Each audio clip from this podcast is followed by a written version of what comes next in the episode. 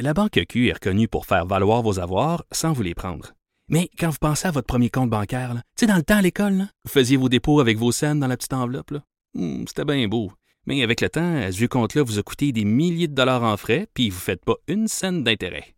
Avec la Banque Q, vous obtenez des intérêts élevés et aucun frais sur vos services bancaires courants. Autrement dit, ça fait pas mal plus de scènes dans votre enveloppe, ça.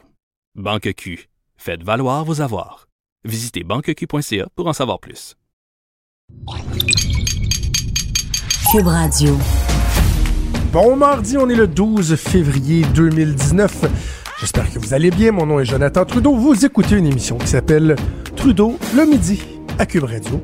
Merci d'être là. Merci d'être présent, de nous écouter, de nous faire part de vos commentaires. Vous pouvez le faire euh, par la messagerie texte 187 Cube Radio.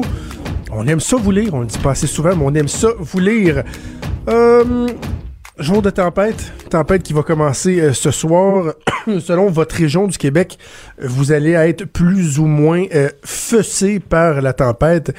Ici, dans la région de Québec, euh, on nous promet toute une mornif avec un, quoi, 30, 40 cm facile. J'imagine, j'imagine qu'il se trouvera une panoplie de gens pour dire que non, non, non, il n'y a pas vraiment de tempête dans les faits, puis qu'on est donc bien fait, fait pas fort et fragile s'il y a des écoles qui ferment des avertissements qui sont donnés aux gens de rester à la maison, par exemple. J'imagine que ce sera encore une fois euh, le cas, les gens qui vont se plaindre du fait que euh, des gens reconnaissent qu'une tempête, c'est une tempête. Parlant de tempête, tiens, pour faire un excellent lien, SNC-Lavalin, oh là là là, quel dossier difficile pour euh, Justin Trudeau dès euh, la semaine dernière, lorsqu'il y a eu euh, la première salve du Globe and Mail, le premier article qui a été publié, je disais, entre autres, euh, avec Mario Dumont à LCN, je disais pas mal convaincu que ça va être la plus grosse crise à laquelle le gouvernement Trudeau aura fait face. Clairement, euh, le temps euh, me donne raison. Là. Il y a tous ceux qui pensaient ça, le temps nous donne raison parce que c'est très, très, très difficile. Très, très, très difficile.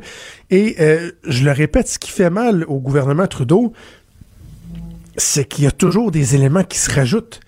Et c'est souvent ça. Lorsque vous avez un, dossier problématique, s'il y a une nouvelle qui sort, elle n'est pas, elle est pas bonne pour vous, elle n'est elle est pas favorable, bon, ça vous fait mal, vous subissez un certain dommage, mais à partir du moment où il n'y a pas d'éléments nouveaux, comme un feu qui manque d'oxygène, ben euh, forcément, ça s'éteint euh, de sa belle mort. Oui, ça va laisser certaines séquelles, mais au moins, vous réussissez à, passer à autre chose.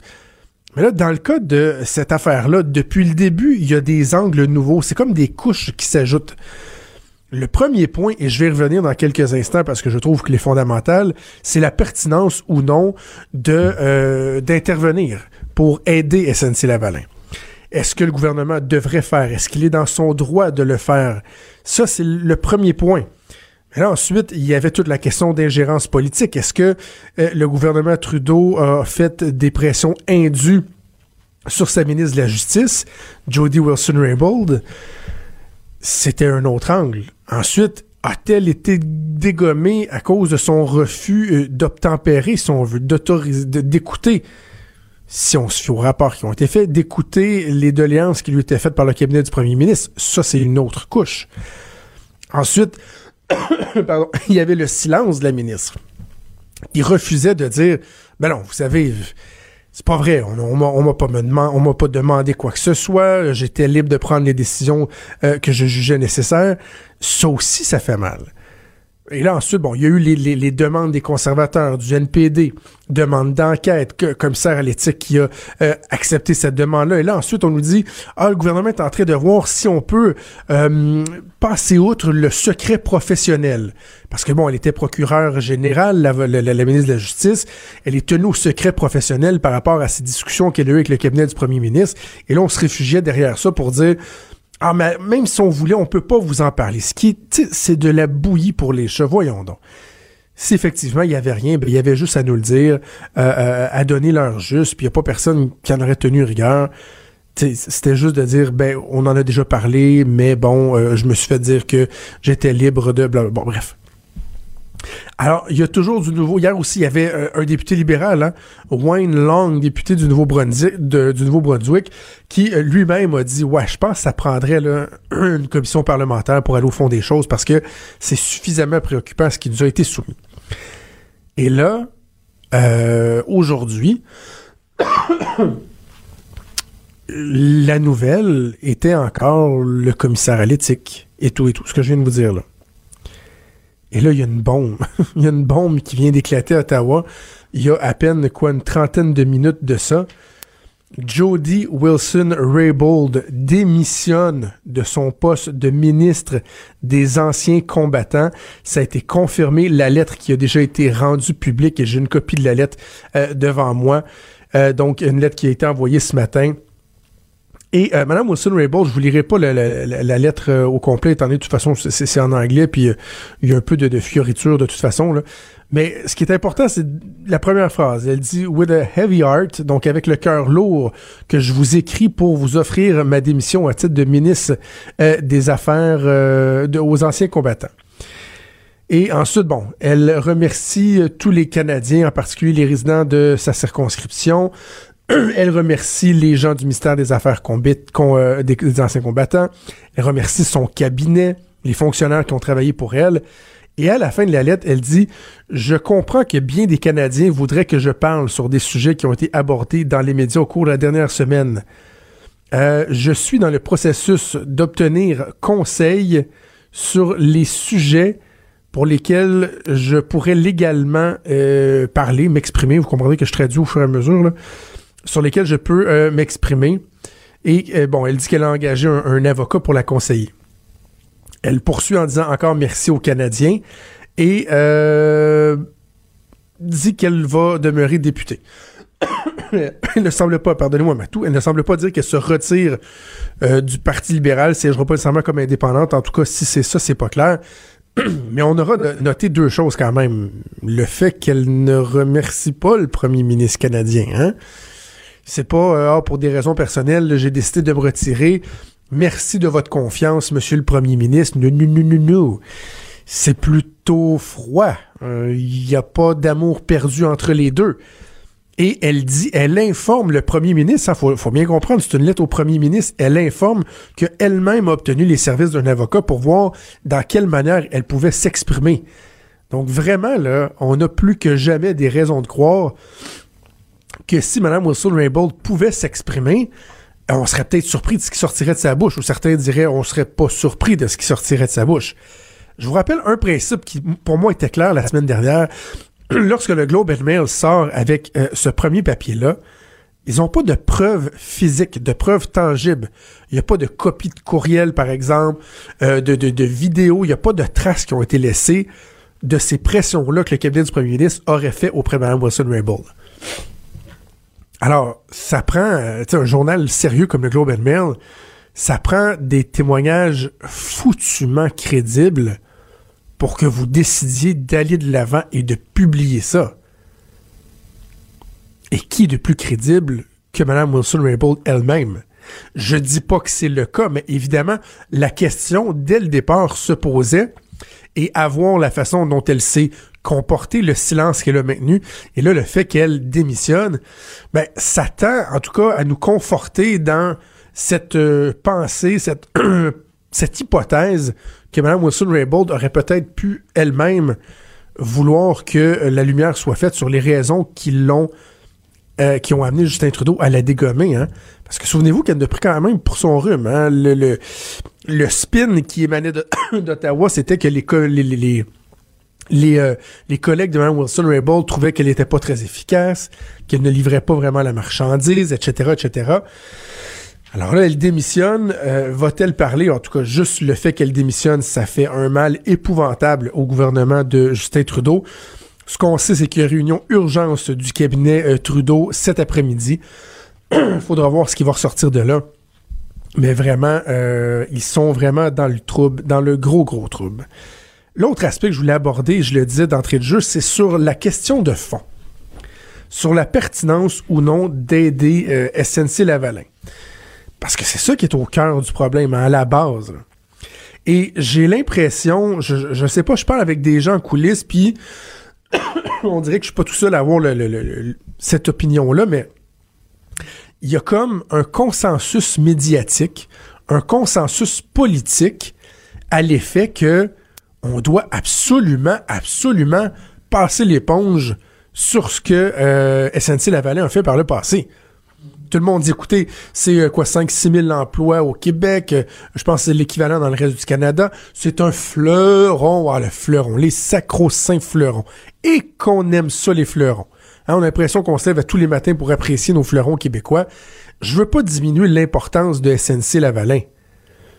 Mais mon Dieu, mon Dieu, que je suis incapable aussi de diminuer l'importance de ce qu'on reproche à SNC Lavalin. Et je m'excuse, mais c'est carrément, carrément ce que font les politiciens et tous celles et ceux qui disent Ben voyons là, il y a un processus qui existe, ça a déjà été fait pour d'autres compagnies. Hein? SNC Lavalin fait la, personne morale qui est SNC Lavalin, la compagnie, fait face à une poursuite Bon, ils ont dit pardon, mon oncle, là. Hein? se sont excusés. Ils ont dit pardon, mon oncle, je leur ferai plus. Ils ont changé une coupe de gogos dans leur règlement pour nous montrer que ah, maintenant, ils sont tellement, tellement, tellement euh, dans les règles de l'art. Même un exemple, on devrait les prendre, les citer en exemple, SNC-Lavalin, sur à quel point, là, euh, il y a des compagnies qui peuvent être tellement, tellement clean dans leur façon de faire. Ah, puis ils vont rembourser quelques millions aussi on va rembourser quelques millions. Ah, ça va sûrement leur faire très très mal de rembourser quelques millions. Je trouve que c'est de la foutaise. Mais ils sont où nos principes au Canada? Ça fait des années, et au Québec, ça fait des années ici, par exemple, qu'on dit c'est épouvantable. Les gens qui sont derrière les scandales de la corruption, il y en a pas assez qui sont derrière les barreaux. On veut voir des gens avec des menottes. On veut voir du monde à genoux, puis manger des peines de prison, même si on n'est pas sûr. Euh, dans notre tête, on est sûr qu'ils sont coupables. On veut qu'ils soient en prison. Let's go, let's go. Et là, vous avez une compagnie qui a fourré le système depuis des années, voire des décennies, ici comme ailleurs. En Libye, elle coûte dizaines de millions. Puis là, on lui dit Oh, ben, tu sais, même ça marche en Libye. C'est comme ça, là. If you want to play the game, il y en a qui disent ça, là, tu sais. Si tu veux jouer la game, faut que tu en. Ah, ok. Donc, donc on excuse cette corruption-là. OK. Qu'est-ce qu'on fait du CUSUM? Le CUSUM qui a été euh, déclaré le plus gros scandale de l'histoire euh, de, collusion, de corruption de l'histoire du Canada. Qui était derrière ça? SNC Lavalin. La presse nous apprend ce matin qu'il y aura peut-être également des accusations déposées contre SNC Lavalin au Québec. Ce qui veut dire que même s'ils s'en sortent au fédéral, même si finalement le ministre actuel de la Justice décidait d'autoriser de, une entente plutôt qu'un procès, ça se peut qu'il soit poursuivi, poursuivi ici aussi au Québec. Pourquoi? Parce qu'on apprend qu'au début des années 2000, dans le cas de la réfection du pont Jacques-Cartier, il y a eu du fling-flang, 2.3 je vais aller utiliser un mot qui commence par F en anglais qui est pas beau, 2.3 foutus millions de dollars qui ont été versés en pot de vin à un dirigeant d'une société, là, qui des, des, des ponts, whatever. Là. Ça va prendre combien de cas comme ça, des cas d'espèces, des exemples, pour qu'on se dise, oh là, ils ont peut-être été trop loin. Peut-être que oui, on devrait aller dans un procès pour savoir, au-delà des individus qui étaient derrière et qu'on a été capable d'accuser, est-ce que c'était quelque chose, est-ce que c'était une culture d'entreprise? chez SNC Lavalin? Si oui, est-ce que des administrateurs qui étaient en place, qui le sont encore, des dirigeants qui étaient en place, qui le sont encore, des contributeurs, des lobbyistes? Moi, je veux avoir leur juste. Je comprends que c'est dommage, là. Les emplois au Québec. Mon but, c'est pas que ça ferme. Mon but, c'est que il y a un processus qui est en cours et qu'on le respecte. Avec ce qui s'est passé avec l'assassinat de Jamal Khashoggi euh, par l'Arabie Saoudite en Turquie, c'est drôle. Hein? Tout le monde a pointé du doigt Donald Trump en disant c'est épouvantable. Il y a des preuves mais il nettoie, l'ardoise parce qu'il y a des contrats militaires. Même chose pour le Canada avec l'Arabie Saoudite. On dit, ah, c'est bien épouvantable, on leur vend des tanks, fait qu'on n'ose pas trop trop brasser. Ben, bordel, on fait la même chose chez nous. SNC Lavalin, des crosseurs professionnels, on devrait nettoyer l'ardoise, faire des petites ententes à l'amiable, outrepasser les processus qui sont en place, qui sont clairs, qui sont précis, qui sont justes parce que ça pourrait nuire à leur réputation et à leur action en bourse. Je m'excuse, moi j'ai des principes. Mon principe, c'est le respect des lois, c'est d'être redevable devant la justice lorsque tu commets des actes qui sont répréhensibles. Et je pense pas que SNC-Lavalin devrait être différente que n'importe quelle autre personne qui commet des gestes et qui se ramasse, se retrouve devant la justice. Et franchement, ceux qui arrivent en disant là, ah, c'est ça, hein, les partis d'opposition, les conservateurs, les NPD, s'en prennent là à SNC-Lavalin parce que c'est au Québec. Si c'était une entreprise ontarienne ou canadienne dans le reste du Canada, ah ben là, là, hein, on les protégerait, mais c'est à cause que c'est le Québec. Vous êtes ridicule, vous faites pitié. À toujours vouloir chercher une raison ou une autre pour alimenter les querelles puis de faire de la victimisation au Québec. Les professionnels de la victimisation, c'est peut-être un fleuron, hein, l'ingénierie avec SNC-Lavalin, la victimisation aussi, je pense que c'est un fleuron québécois. Quand Trudeau parle de politique, même les enfants comprennent. Jusqu'à 13. Vous écoutez Trudeau le midi. Cube Radio. Claude Villeneuve, chroniqueur et analyste politique au Journal de Montréal, Journal de Québec, qui est avec moi en studio ici, sur la colline parlementaire. Salut Claude. Allô Jonathan. T'as entendu mon pétage euh, de coche, ça m'a fait euh, du bien. Euh, cette notion-là de traitement différent pour le Québec, que par exemple les conservateurs et le NPD seraient motivés par une espèce de, de, de haine ou de jugement différent envers le Québec et que ce ne serait pas juste de la stratégie politique du fait qu'ils voient une faille dans le gouvernement Trudeau et qu'ils veulent l'exploiter. Euh, Achètes-tu ça, toi? Écoute, si ton adversaire est blessé, là, comme Trudeau l'est avec cette affaire-là, là, puis tu l'exploites pas, là, ben, tu devrais pas faire la politique. je veux dire, c'est ça le jeu politique. Trudeau est vulnérable sur cet enjeu-là.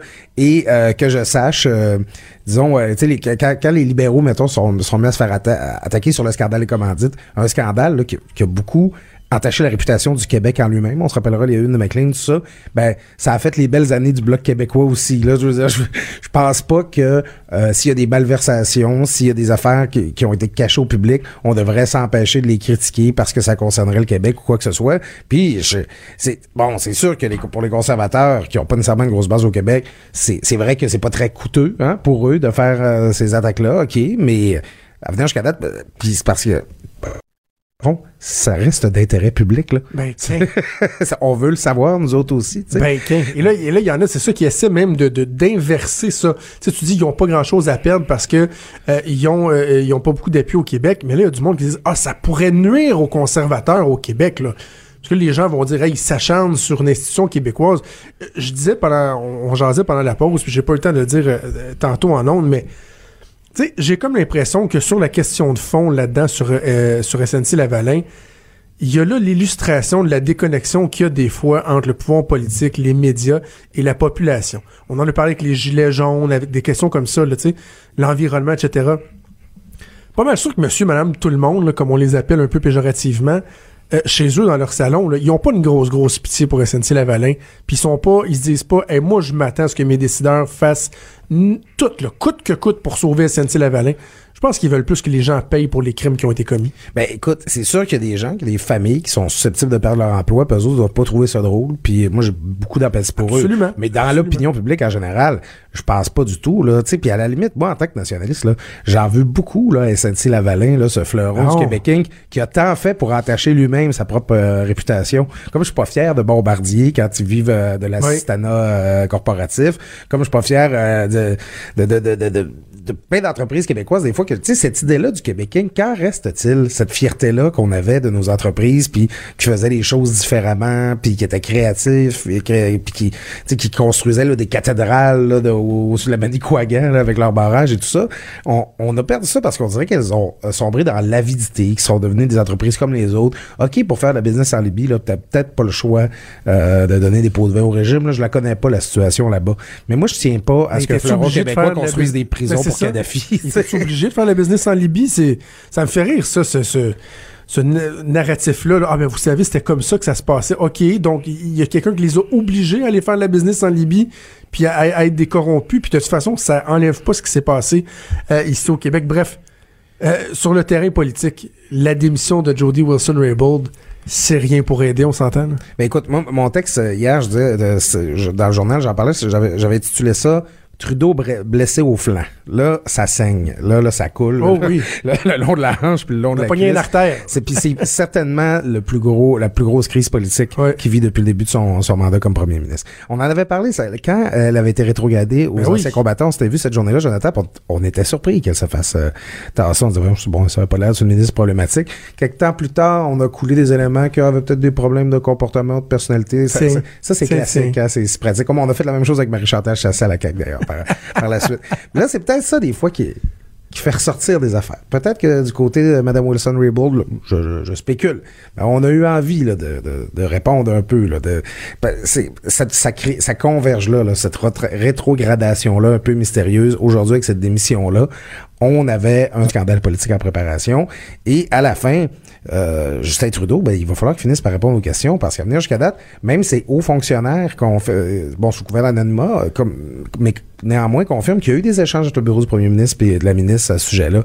Si ça s'est fait, puis si c'est légitime, puis si c'est pas illégal, ben qu'on nous le dit, Ben oui. qu'il réponde aux questions. Il fait, le, Justin Trudeau, présentement, il fait juste agrandir la grosseur de la blessure là, qui, qui l'affecte déjà. Ben oui, puis c'est ce que je disais moi hier euh, à l'ajoute, c'est que le nombre d'angles sur lequel il peut se faire attaquer se multiplie de jour en jour, dont l'angle du mensonge. Absolument. Est-ce que depuis une semaine, on nous a menti? C'est un autre angle qui s'est ajouté. Bref, on va suivre ça.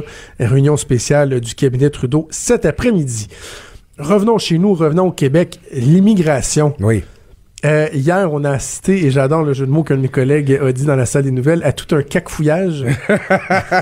Toi, tu as déjà parlé du gouvernement de la quoi? de la couac? Ouais, ouais, je pense que je vais le réutiliser, le gouvernement de la couac, parce que là, sur le projet de loi d'immigration, euh, je veux t'entendre sur les intentions, nobles ou pas, sur ce que la CAQ veut faire, mais aussi sur la façon de le faire, la façon de le communiquer. Ça n'a pas été évident dans les derniers jours. Ben, je, je suis content que tu m'invites à diviser ça parce que, bon, il y a ce projet de loi-là qui est complexe. Hein? On, il, comprend beaucoup de choses.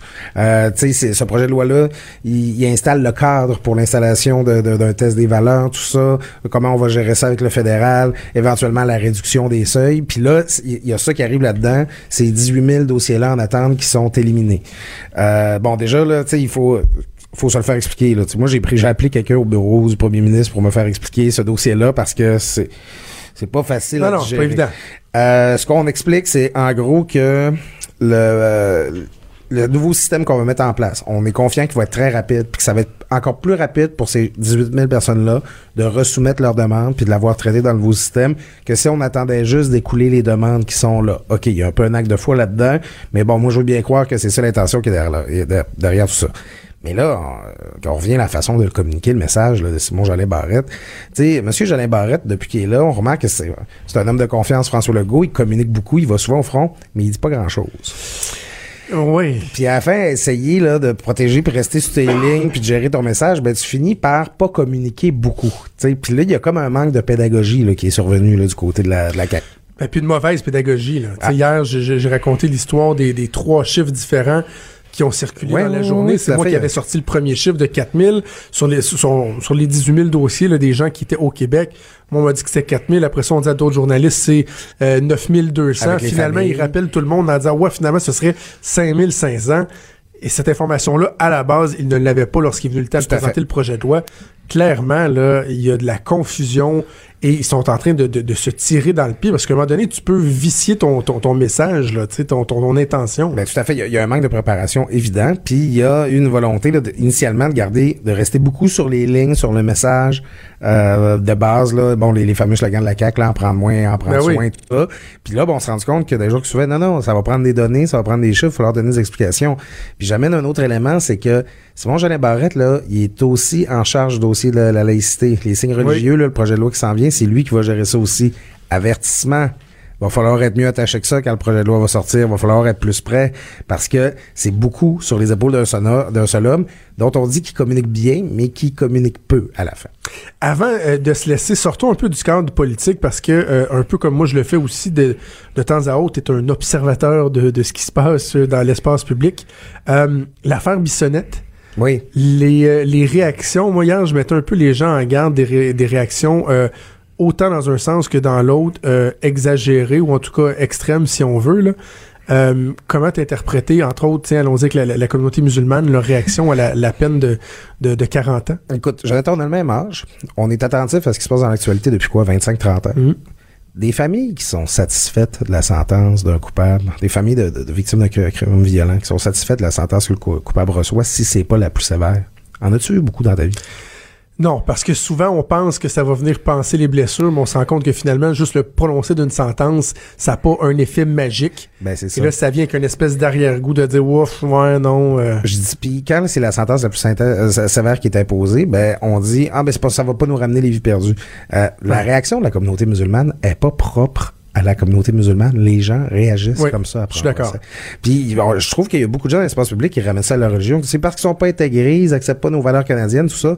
Un instant là, je Rien dire, à voir. Je suis pas capable d'affirmer que je réagirais différemment des autres. Par contre, eux, il faut qu'ils fassent euh, attention à- au dérapage lorsque, par exemple, il y a des représentants de la communauté qui ont dit euh, ça vient euh, pas inciter, là, mais je me souviens plus du. c'est pas dissuasif. C'est pas dissuasif pour ceux qui voudraient commettre des tueries de masse. C'est quand même la peine la plus sévère qui a été prononcée euh, au Québec depuis euh, depuis quoi la- l'abolition de la peine de mort, Ouais, je pense. ouais, ouais, euh, ça, ça va et, contredire. et- et de dire que la vie d'un musulman vaut pas la même chose que la vie d'un autre humain, faut faire attention dans, dans, dans- Les- au dérapage euh, dans ce sens. N'importe quel criminologue va te le dire. De toute façon, il n'y a aucune peine qui a un effet euh, dissuasif. Quelqu'un qui commet un crime comme ça, là, soit il s'attend à se tirer à la fin de, de l'événement, soit euh, il s'attend pas à se faire pogner. Là. Tu sais, Je veux dire, c'est, les peines, l'effet dissuasif des peines, là, ça, ça, ça, ça marche pour l'alcool au volant, là, mais pas pour les crimes violents comme ceux-là. tu sais. Je veux dire, de, de l'un dans l'autre, oui, la communauté musulmane doit faire attention à leur message. Moi, écoute, euh, je pense que ça, ça va leur faire du bien de plus avoir un micro sous le nez là, à tout bout de champ là, pour quelques temps. Ouais. Je pense que, tu sais, on, on a eu une séquence avec les- la commémoration des deux ans, puis là, le procès. Euh, je pense que tout le monde a besoin d'une petite pause dans ce dossier-là. là. Claude Villeneuve, toujours intéressant et important, oui, pourquoi pas, Oh! d'échanger avec toi. On peut te lire régulièrement dans le Journal de Montréal, On le Journal de Québec. prochain. Les vrais enjeux. Les vraies questions.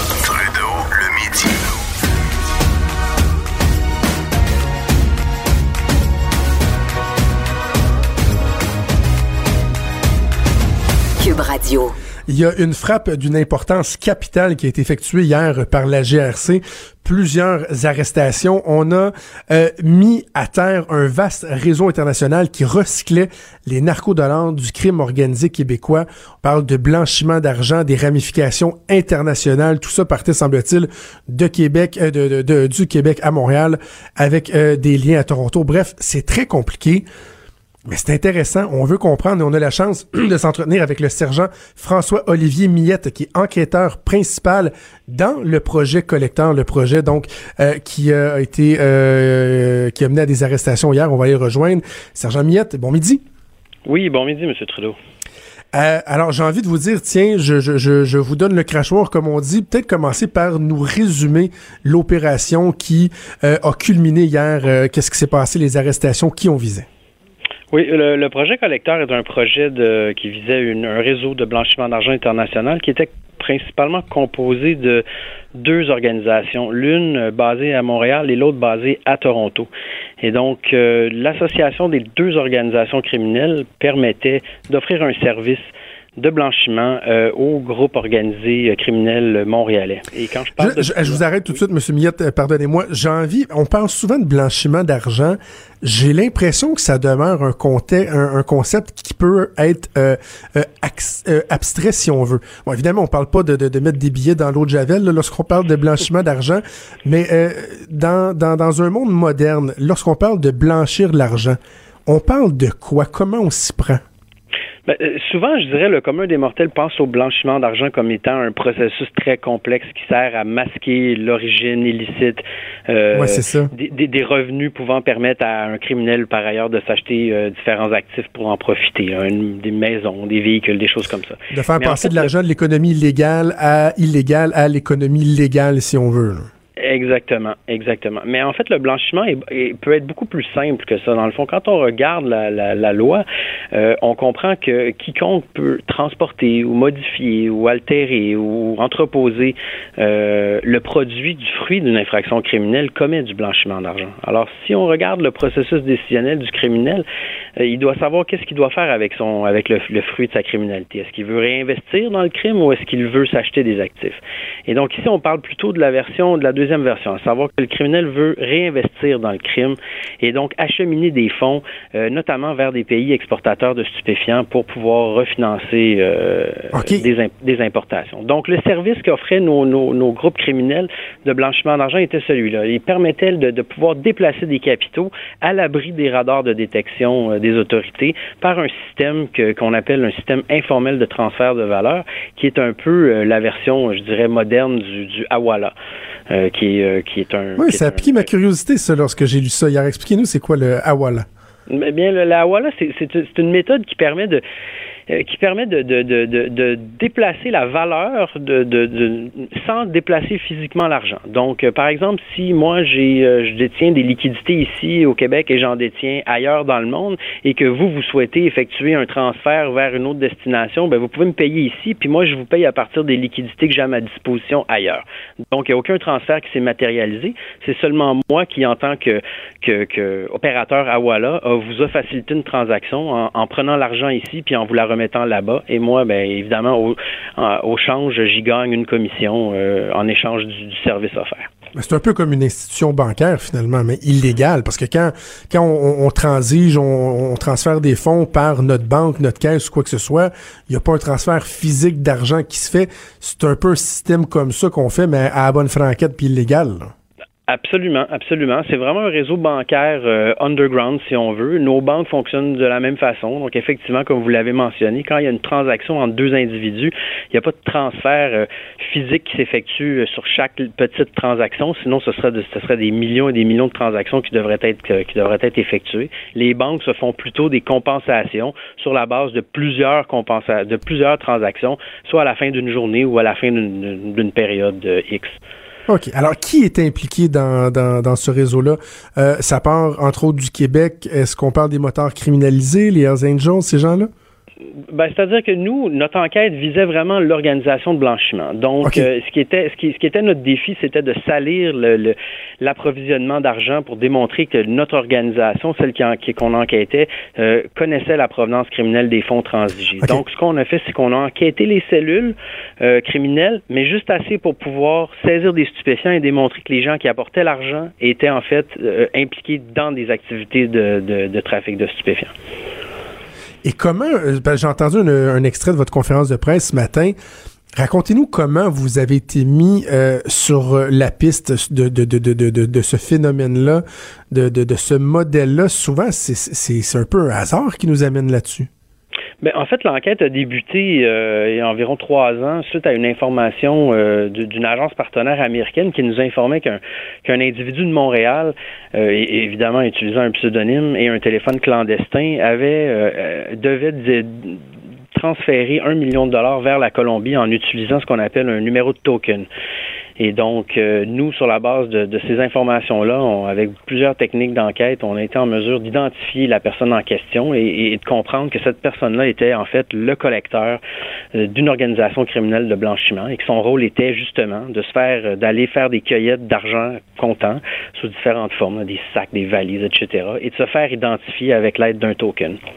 C'est quoi le token?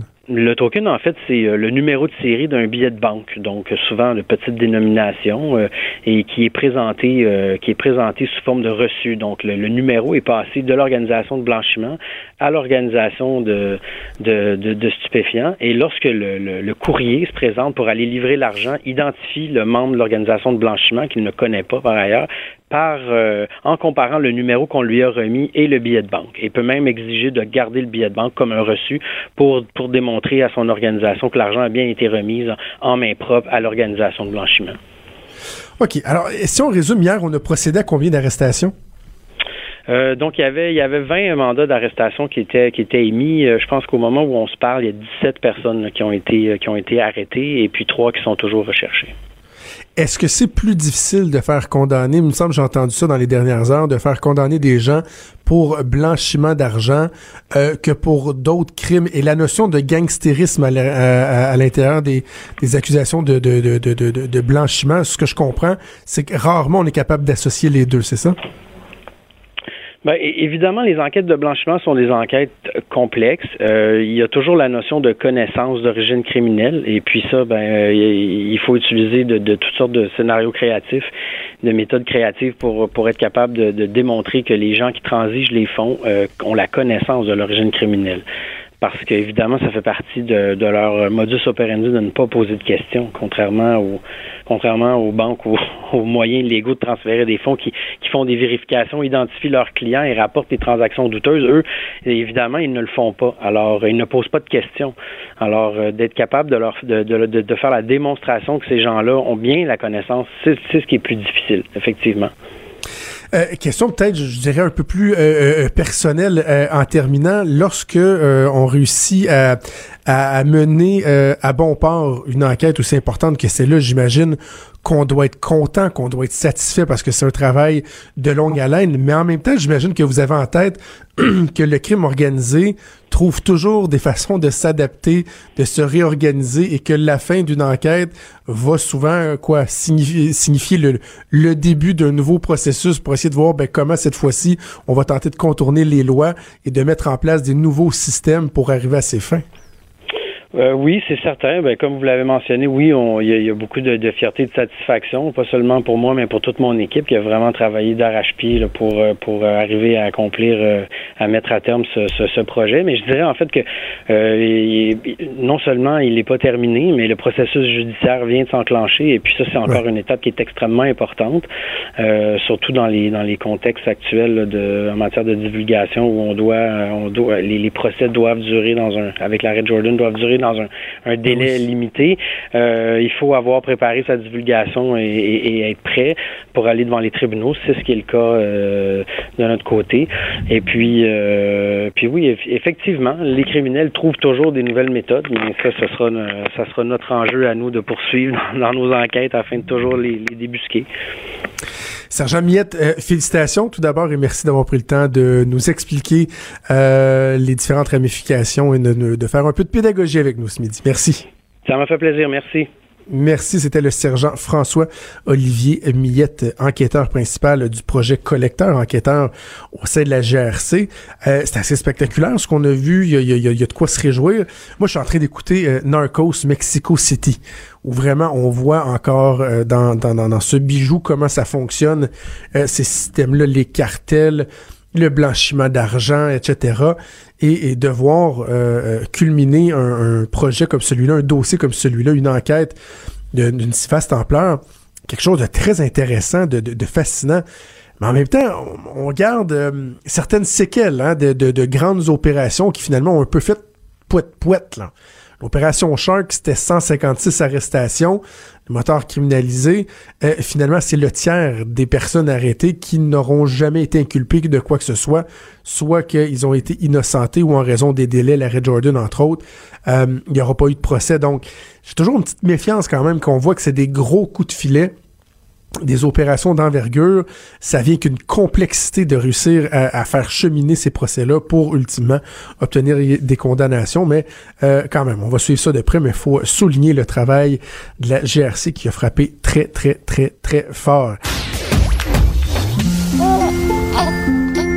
Quand Trudeau parle de politique, même les enfants comprennent. Jusqu'à 13h, vous écoutez Trudeau le midi. Radio. Avant d'aller à mon invité, juste vous dire une nouvelle de dernière heure fort importante. Je vous parlais de euh, Narcos, Mexico City. On vient de parler des frappes, crime organisé, blanchiment d'argent. Eh ben, ça vient tout juste de tomber, de tomber le narcotrafiquant Joaquin Guzman. c'est El Chapo qui subissait son procès depuis euh, trois mois et ça faisait quoi six jours de délibération qu'on avait. Eh ben, euh, la décision du jury vient de tomber coupable. Il a été déclaré coupable. J'imagine qu'on aura plus de détails au cours des prochaines heures. Pardon. Parlons du pôle magnétique. Pôle Nord, pôle magnétique. Il se passe des choses au centre de la Terre qui ont une incidence euh, assez directe sur des éléments de notre vie quotidienne, comme par exemple les GPS que nous utilisons. Et euh, je veux qu'on vienne euh, démêler un peu tout ça, tenter de comprendre parce que c'est très complexe. Et pour ce faire, on va aller rejoindre Guillaume Saint-Onge, qui est géophysicien à l'Université du Québec à Rimouski, à Lucar. Monsieur Saint-Onge, bon midi. Bon midi. Pouvez-vous, s'il vous plaît, commencer par me démêler l'histoire des pôles? Moi, dans ma tête, il y avait un pôle Nord, c'est là que le Père Noël fait sa business et c'était pas compliqué. Mais dans les faits, euh, il y a quoi? Il y a trois pôles différents?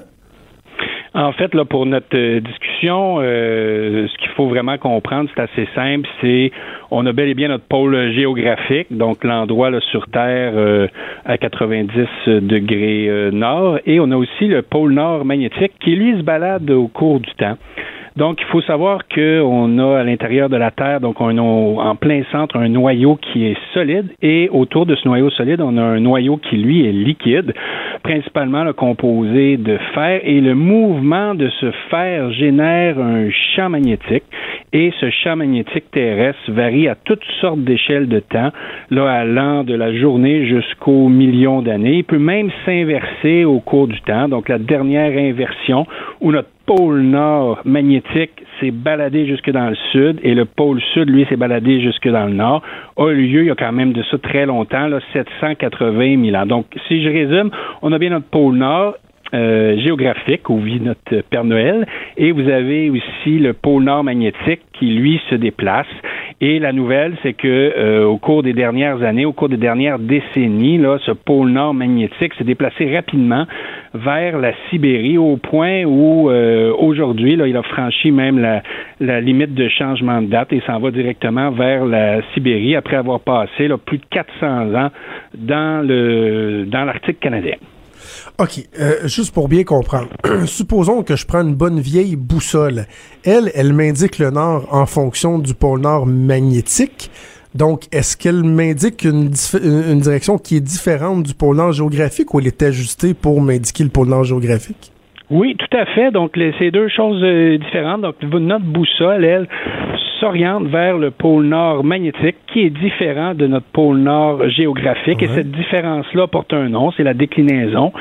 Et euh, donc, si la position du pôle nord magnétique bouge avec le temps, donc la précision de cette mesure va également devenir de, de plus en plus euh, imprécise. Par contre, euh, c'est des changements qui sont évidemment importants, mais qui vont surtout affecter la navigation dans, le nord. Donc, au sud, cette navigation-là est toujours bonne. Notre aiguille va quand même pointer de façon générale vers la bonne direction, mais plus on se rapproche du pôle, plus la déviation va être importante un déplacement du pôle nord magnétique, outre euh, les, les, les, soucis que ça peut amener justement dans la navigation et tout ça, est-ce que ça change quoi que ce soit sur euh, les conditions terrestres, je, je, je, sais pas moi, sur les euh, conditions climatiques, les, volcans, peu importe, est-ce que ça a d'autres impacts? Non, c'est vraiment un impact qui est important au niveau de la navigation. Par contre, ce qui est aussi intéressant, c'est que dans l'histoire de la Terre, au début de l'entrevue, je vous ai parlé de moments où le champ s'inversait. Donc, à chaque fois que le champ s'est inversé dans l'histoire de la Terre, euh, l'intensité du champ euh, a diminué de façon considérable, mais aussi sa position. Euh, complètement changé, donc du pôle nord vers le pôle sud et du pôle sud vers le pôle nord. Donc, une des questions qu'il faut se poser, c'est est-ce que le déplacement qu'on est en train de vivre est euh, précurseur d'une inversion du champ magnétique ou du moins un changement important du champ qui pourrait survenir au cours des prochaines décennies, prochains siècles?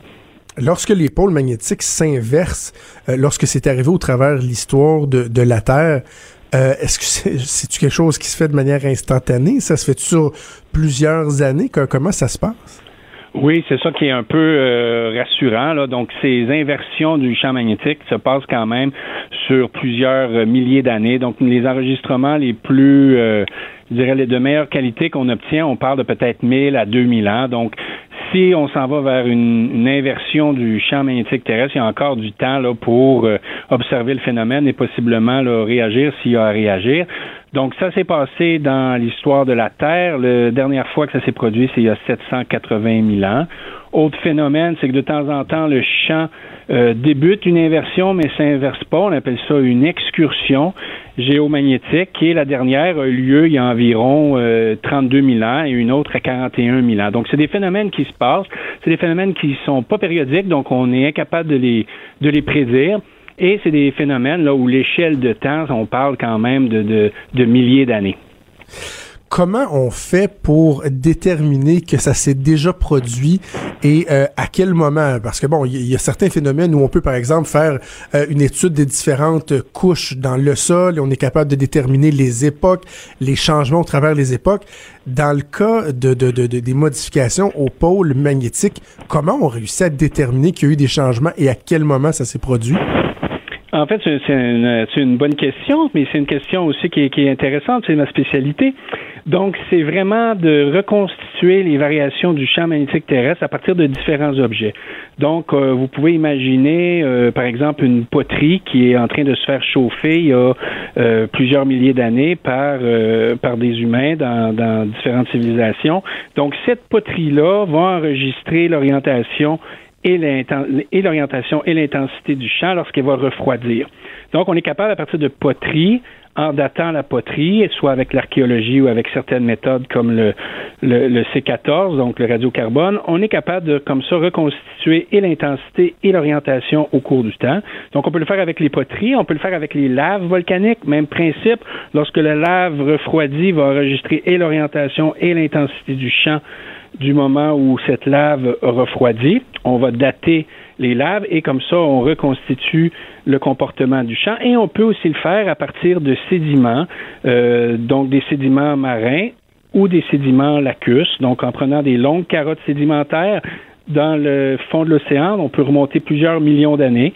Et ensuite, centimètre par centimètre, dans cette carotte-là, on est capable de reconstituer les variations d'orientation et d'intensité du champ et ainsi faire un peu l'histoire de ces inversions et de ces excursions au cours du temps. Mais c'est tellement fascinant, je trouve ça, je trouve ça fascinant. Dites-moi, c'est quoi le, le, plus profond qu'on a réussi à aller? Euh, Parce qu'évidemment, on se rendra pas jusqu'au noyau euh, de la Terre, mais est-ce qu'on est capable de, de, de, de, de, se rendre? Ben, pas jusqu'à une deuxième couche, mais bref, c'est quoi le plus profond qu'on est euh, techniquement capable de se rendre dans le sol? En fait, euh, on parle de plusieurs euh, kilomètres, donc c'est quand même plusieurs euh, plusieurs kilomètres, centaines de kilomètres même. mais c'est évidemment techniquement très très difficile. Donc en forage océanique, on utilise des navires avec des grandes tours là, qui nous permettent de forer plusieurs plusieurs kilomètres. Donc on est capable comme ça de reconstituer les variations du champ magnétique, mais aussi tout ce qui est climatique. Donc les mêmes centimètres qu'on analyse nous permettent de de reconstituer aussi le climat, donc comprendre la dynamique climatique euh, sur plusieurs milliers d'années, ça nous permet ensuite de mieux prévoir les changements euh, climatiques. Donc c'est très complexe, il faut aller euh, avec des navires et des équipes vraiment spécialisées, mais c'est un travail là, qui est passionnant à faire. À quoi ressemble le sol si on descend euh, d'une centaine de, kilomètres, comme vous le dites, euh, dans le sol océanique? À quoi ça ressemble ce sol-là? J'imagine c'est un milieu qui est inhospitalier, il doit pas avoir de vie là. Ah, c'est vraiment euh, c'est une autre très bonne question et c'est surprenant. Donc la nature réussit à survivre partout. Donc même avec euh, plusieurs euh, centaines de mètres, voire plusieurs milliers de mètres, on va retrouver des, des bactéries et des virus dans les sédiments. Donc évidemment, c'est des milieux qui sont inhospitaliers. Il y a la pression qui fait en sorte que les organismes ont de la difficulté. Il y a de moins en moins d'éléments nutritifs. Évidemment, il n'y a plus de lumière, donc qui est à la base quand même malgré tout d'une importante chaîne alimentaire. Mais la vie réussit à, à à des conditions extrêmes et aussi à des profondeurs extrêmes. Et euh, dans les carottes sédimentaires, c'est vraiment un des objectifs de ces grands programmes internationaux d'essayer aussi de comprendre cette vie euh, dans les grandes profondeurs qui nous donne des indices sur la vie primitive, mais aussi sur la vie qu'on pourrait retrouver sur certaines planètes euh, potentiellement là dans le futur qu'on pourrait découvrir ou envoyer des sondes. Hmm. Et dis-moi, M. Saint-Onge, en terminant, est-ce qu'il y a une certaine prévisibilité euh, dans les, les, les, les, les, changements donc des matières euh, qui amènent au déplacement du, du, du pôle euh, magnétique? Est-ce qu'il y a une prévisibilité ou c'est vraiment aléatoire? C'est vraiment euh, c'est apériodique. Donc, comme, comme je le mentionnais, il y a certains éléments qui nous permettent de, de, de, de, de voir qu'un changement est en cours, par exemple lorsque l'intensité du champ diminue ou lorsque le pôle Nord est en train de se balader. Mais malgré tout, les inversions, si on regarde sur euh, l'histoire de la Terre, c'est apériodique. Donc, il y a des moments où pendant Monsieur plusieurs millions d'années on doit se laisser. Guillaume Saint-Onge, c'était fascinant.